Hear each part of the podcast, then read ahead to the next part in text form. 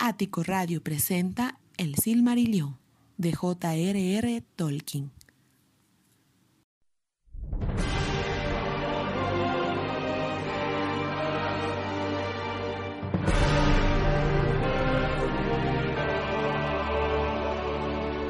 El Silmarillion de J.R.R. Tolkien.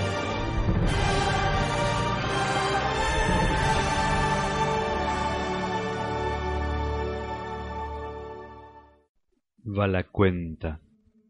Historia de los Valar y los Maiar según el saber de los Eldar. En el principio, Eru, el único, que en la lengua élfica es llamado Ilúvatar, hizo a los Ainur de su pensamiento, y ellos hicieron una gran música delante de él. En esta música empezó el mundo, porque Ilúvatar hizo visible el canto de los Ainur, y ellos lo contemplaron como una luz en la oscuridad. Y muchos de entre ellos se enamoraron de la belleza y la historia del mundo, que vieron comenzar y desarrollarse como en una visión. Por tanto, el Úvatar dio ser a esta visión y la puso en medio del vacío, y el fuego secreto fue enviado para que ardiera en el corazón del mundo, y se lo llamó Ea. Entonces aquellos de entre los Ainur que así lo deseaban se levantaron y entraron en el mundo en el principio del tiempo, y era su misión acabarlo y trabajar para que la visión se cumpliese. Largo tiempo trabajaron en las regiones de Ea de una vastedad inconcebible para elfos y hombres, hasta que en el tiempo señalado se hizo Arda, el reino de la tierra. Entonces se vistieron con las galas de la tierra y allí descendieron y moraron. De los Valar. A los grandes de entre estos espíritus, los elfos llaman Valar, los poderes de Arda, y los hombres con frecuencia los han llamado dioses. Los señores de los Valar son siete, y las Valier, las reinas de los Valar, son siete también. Estos eran sus nombres en la lengua élfica, tal como se la hablaba en Valinor, aunque tienen otros nombres en el habla de los elfos de la Tierra Media, y muchos y variados entre los hombres. Los nombres de los señores son estos, en debido orden. Manwe, Ulmo, Aule, Orome, Mandos, Lorien y Tulcas.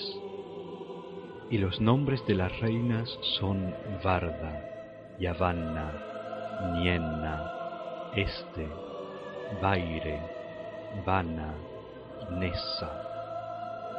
Melkor ya no se cuenta entre los Valar y su nombre no se pronuncia en la tierra. Manwë y Melkor eran hermanos en el pensamiento de Ilúvatar. El más poderoso de los Ainur que descendieron al mundo era en un principio Melkor, pero Manwë es el más caro al corazón de Ilúvatar y el que comprende mejor sus propósitos. Se lo designó para ser, en la plenitud de los tiempos, el primero de todos los reyes, señor del reino de Arda y regidor de todo lo que allí habita.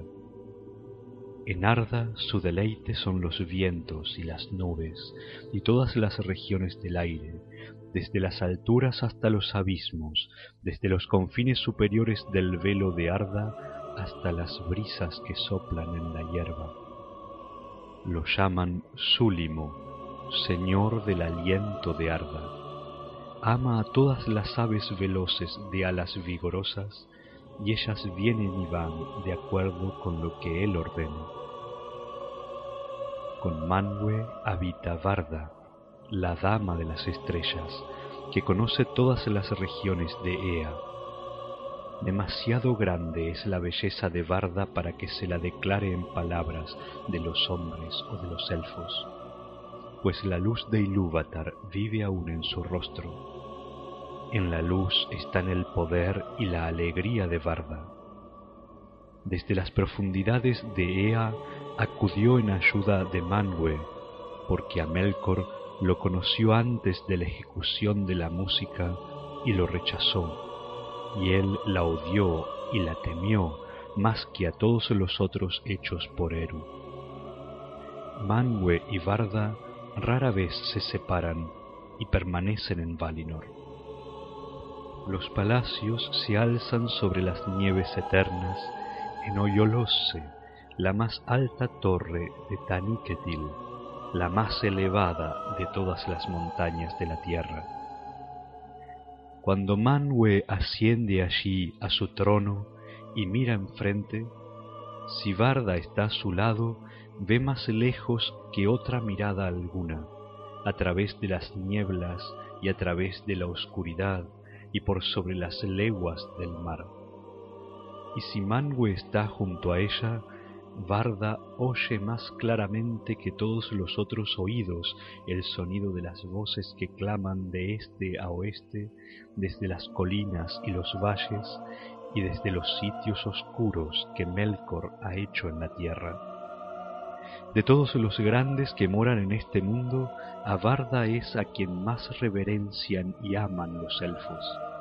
La llaman Elbereth e invocan su nombre desde las sombras de la Tierra Media y la ensalzan en cantos cuando las estrellas aparecen.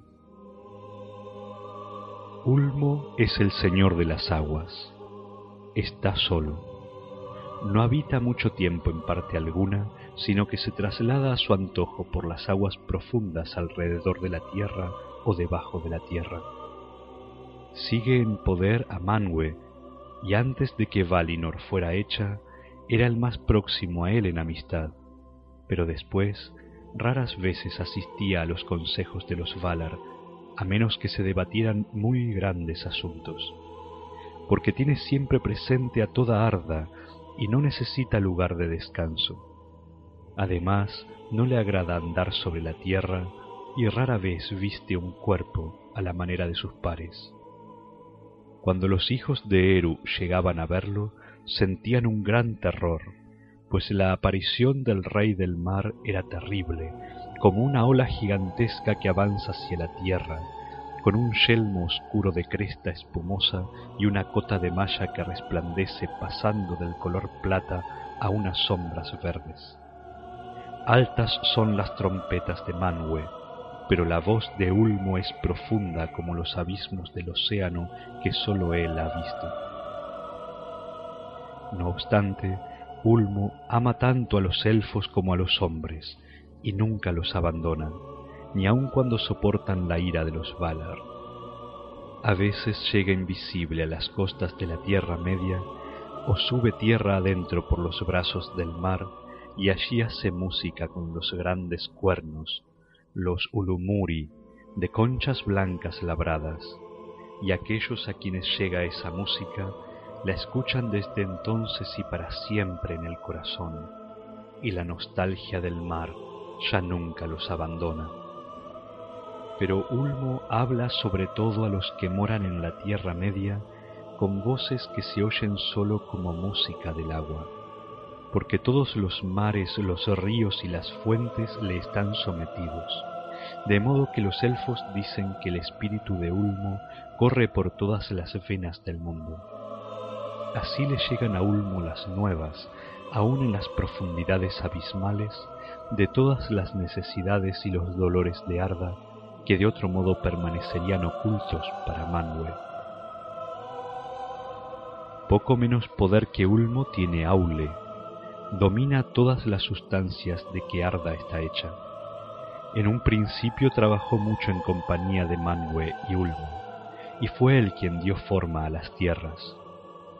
Es herrero y maestro de todos los oficios, y los trabajos que requieren habilidad, aun los muy pequeños, tanto como las poderosas construcciones de antaño. Suyas son las gemas que yacen profundas en la tierra y el oro que luce en la mano, y también los muros de las montañas y las cuencas del mar. Los Noldor fueron quienes más aprendieron de Aule, quien fue siempre amigo de ellos. Melkor estaba celoso, pues Aule era el que más se le parecía en pensamiento y en poderes. Y hubo entre los dos una prolongada lucha en la que Melkor siempre estropeaba o deshacía las obras de Aule, y Aule se cansaba de reparar los tumultos y los desórdenes provocados por Melkor. Ambos también deseaban hacer cosas propias que fueran nuevas y que los otros no hubieran pensado, y se complacían en las alabanzas de los demás.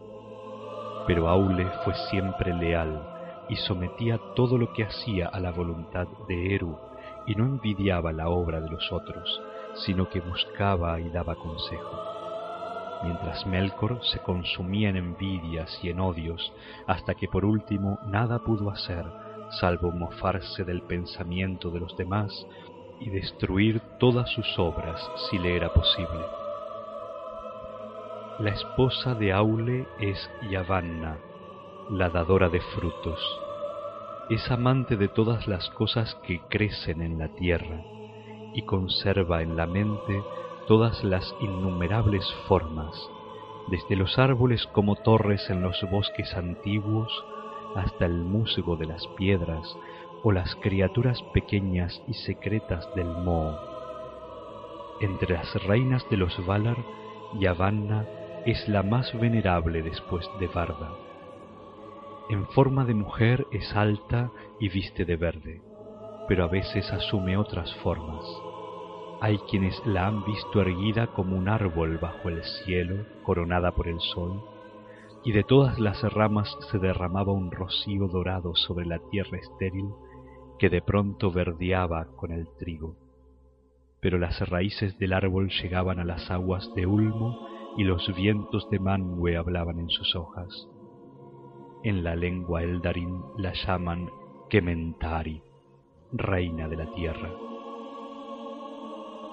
Los Feanturi, los amos de los espíritus, son hermanos, y con mucha frecuencia responden a los nombres de Mandos y Lorien. Sin embargo, estos son los nombres de los sitios en que habitan, y ellos en verdad se llaman Namo e Irmo. Namo, el mayor, habita en Mandos, en el oeste de Valinor. Es el guardián de las casas de los muertos, y convoca a los espíritus de quienes tuvieron una muerte violenta no olvida nada y conoce todas las cosas que serán, excepto aquellas que aún dependen de la libertad de Ilúvatar. Es el juez de los Valar, pero condena y enjuicia solo por orden de Manwë. Vaire, la tejedora, es su esposa, que teje todas las cosas que han sido alguna vez en el tiempo en tramas de historias, y las estancias de mandos más amplias a medida que transcurren las edades, se adornan con ellas. Irmo, el menor, es el patrono de las visiones y los sueños. Los jardines de Irmo se encuentran en Lorien, en la tierra de los Valar, y es el más hermoso de todos los lugares del mundo, habitado por muchos espíritus. Este, la gentil, curadora de las heridas y las fatigas, es su esposa. Gris es su vestido y reposo es su don. No camina durante el día, pero duerme en una isla en el lago de Lorelin, sombreado de árboles. Las fuentes de Irmo y Este calman la sed de todos los que moran en Valinor, y a menudo los mismos Valar acuden a Lorien y encuentran allí reposo y alivio de la carga de Arda. Más poderosa que éste es Nienna, hermana de los Feanturi. Vive sola, está familiarizada con el dolor y llora todas las heridas que ha sufrido Arda por obra de Melkor. Tan grande era su pena mientras la música se desplegaba que su canto se convirtió en lamento mucho antes del fin, y los sonidos de duelo se confundieron con los temas del mundo antes que éste empezase. Pero ella no llora por sí misma, y quienes la escuchan aprenden a tener piedad y firmeza en la esperanza. Los palacios de Niena se alzan al oeste del oeste, en los límites del mundo, y ella rara vez viene a la ciudad de Valimar, donde todo es regocijo.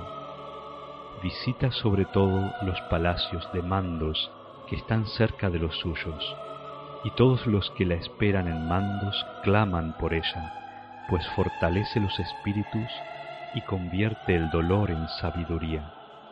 Las ventanas de su casa miran hacia afuera de los muros del mundo. El más grande en fuerza y en proezas es Tulcas, a quien llaman Astaldo el Valiente. Fue el último en llegar a Arda para ayudar a los Valar en las primeras batallas contra Melkor. Ama la lucha y los torneos de fuerza y no monta a caballo, pues corre más rápidamente que todas las criaturas que andan a pie y no conoce la fatiga. Tiene el pelo y la barba dorados y la piel rojiza. Sus armas son las manos. Poco caso hace del pasado o del futuro y no es buen consejero, pero sí un amigo intrépido. Su esposa es Nessa, hermana de Orome, y también ella es ágil y ligera de pies. Ama a los siervos, y ella va detrás de su séquito toda vez que ella se interna en las tierras salvajes. Pero los vence en la carrera, veloz como una flecha con el viento en los cabellos. La danza la deleita, y danza en Valinor, en los prados siempre verdes. Orome es un poderoso señor aunque no tan fuerte como Tulcas, es más terrible en cólera, mientras que Tulcas ríe siempre, en el juego como en la guerra, y llegó a reírse en la cara de Melkor en las batallas de antes que los elfos nacieran. Orome amaba la Tierra Media, la dejó de mala gana y fue el último en llegar a Valinor y en otro tiempo volvía a menudo al este por las montañas y regresaba con su ejército a las colinas y las llanuras. Es cazador de monstruos y de bestias feroces, y encuentra deleite en los caballos y los perros, y ama a todos los árboles, por lo que recibe el nombre de Aldaron, y los Sindar lo llaman Tauron, el señor de los bosques. Nahar es el nombre de su caballo, blanco al sol y de plata refulgente por la noche. El gran cuerno que lleva consigo se llama Valaroma, y el sonido de este cuerno es como el ascenso del sol envuelto en una luz escarlata o el rayo que atraviesa las nubes. Por sobre todos los cuernos de su ejército se oyó a Valaroma en los bosques que Yavanna hizo crecer en Valinor pues allí preparaba Orome a gente y bestias para perseguir a las criaturas malignas de Melkor. La esposa de Orome es Vanna, la siempre joven, hermana menor de Yavanna. Las flores brotan cuando ella pasa, y se abren cuando ella las mira, y todos los pájaros cantan cuando ella se acerca. Estos son los nombres de los Valar y las Valier, y aquí se cuenta brevemente qué aspecto tenían, tal como los Eldar los contemplaron en Amman. Pero aunque las formas en que se manifestaron a los hijos de Ilúvatar parecieran hermosas y nobles, no eran sino un velo que ocultaba su hermosura y su poder. Y si poco se dice aquí de todo lo que una vez supieron los Eldar, no es nada en comparación con lo que ellos son en verdad, pues se remontan a regiones y edades que nuestro pensamiento no alcanza. Entre ellos, nueve eran los más poderosos y venerables, pero uno fue eliminado y quedaron ocho, los Aratar, los principales de Arda, Manwe y Varda, Ulmo, Yavanna y Aule, Mandos, Nienna y Orome. Aunque Manwe es el rey y responsable de la lealtad de todos a Eru, son pares en majestad y sobrepasan sin comparación a todos los demás, Valar o Mayar, o a cualquier otro enviado por Ilúvatar a Ea. De los Mayar. Con los Valar vinieron otros espíritus, que fueron también antes que el mundo, del mismo orden de los Valar, pero de menor jerarquía. Son estos los Mayar, el pueblo sometido a los Valar y sus servidores y asistentes. El número de estos espíritus no es conocido de los elfos, y pocos tienen nombre en las lenguas de los hijos de Ilúvatar.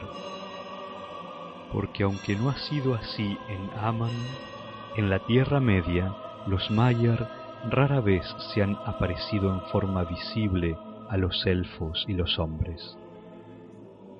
Principales entre los Maiar de Valinor, cuyos nombres se recuerdan en las historias de los días antiguos, son Ilmare, doncella de Varda, y Eonwe, el portador del estandarte y el heraldo de Manwe con un poder en el manejo de las armas que nadie sobrepasa en Arda. Pero de todos los Maiar, Osse y Uinen son los más conocidos de los hijos de Ilúvatar. Osse es vasallo de Ulmo y amo de los mares que bañan las costas de la Tierra Media. No desciende a las profundidades, pero ama las costas y las islas, y se regocija con los vientos de Manwë, se deleita en las tormentas y se ríe en medio del rugir de las olas. Su esposa es Uinen, la señora de los mares, cuyos cabellos se esparcen por todas las aguas bajo el cielo. Ama a todas las criaturas que habitan en las corrientes salinas y todas las algas que crecen allí, a ella claman los marineros, porque puede tender la calma sobre las olas, restringiendo el frenesí salvaje de Ose. Los numeroneanos vivieron largo tiempo bajo la protección de Winen y la tuvieron en igual reverencia que a los Valar.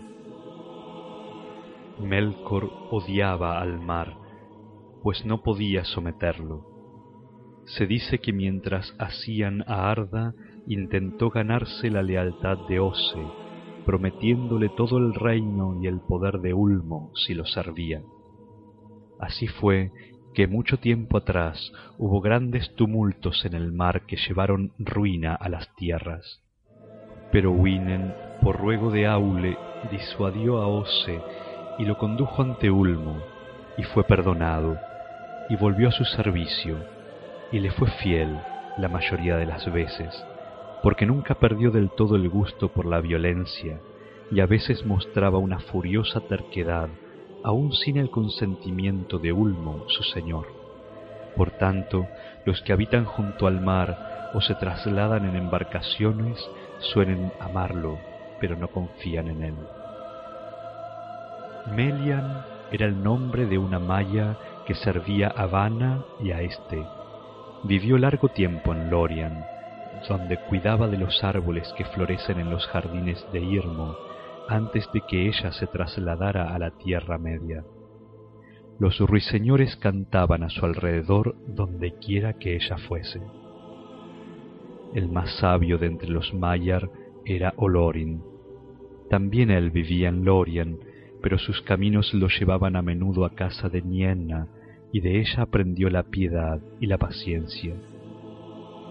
De Melian mucho se dice en el cuenta Silmarillion, pero de Olorin nada cuenta ese relato, porque aunque amaba a los elfos, andaba entre ellos invisible o con la forma de un elfo, y ellos desconocían el porqué de aquellas hermosas visiones o la impronta de sabiduría que él les ponía en el corazón.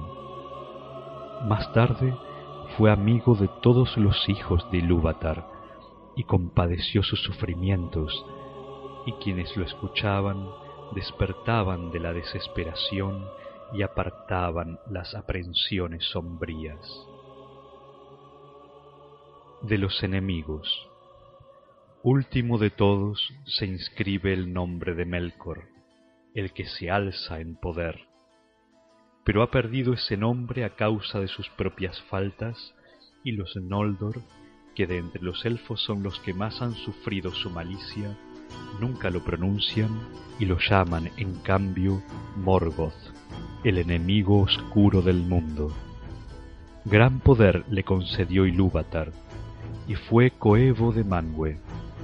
De los poderes y el conocimiento de todos los otros Valar tenía él una parte, pero los volcó a propósitos malvados y prodigó su fuerza en violencia y tiranía, porque codiciaba a Arda y a todo lo que había en ella, deseando el reinado de Manwë y tener dominio sobre los reinos de sus pares. Desde los días de esplendor llegó por arrogancia a despreciar a todos los seres con excepción de él mismo, espíritu estéril e implacable. Cambió el conocimiento en artes sutiles, para acomodar torcidamente a su propia voluntad todo lo que deseaba, hasta convertirse en un embustero que no conocía la vergüenza.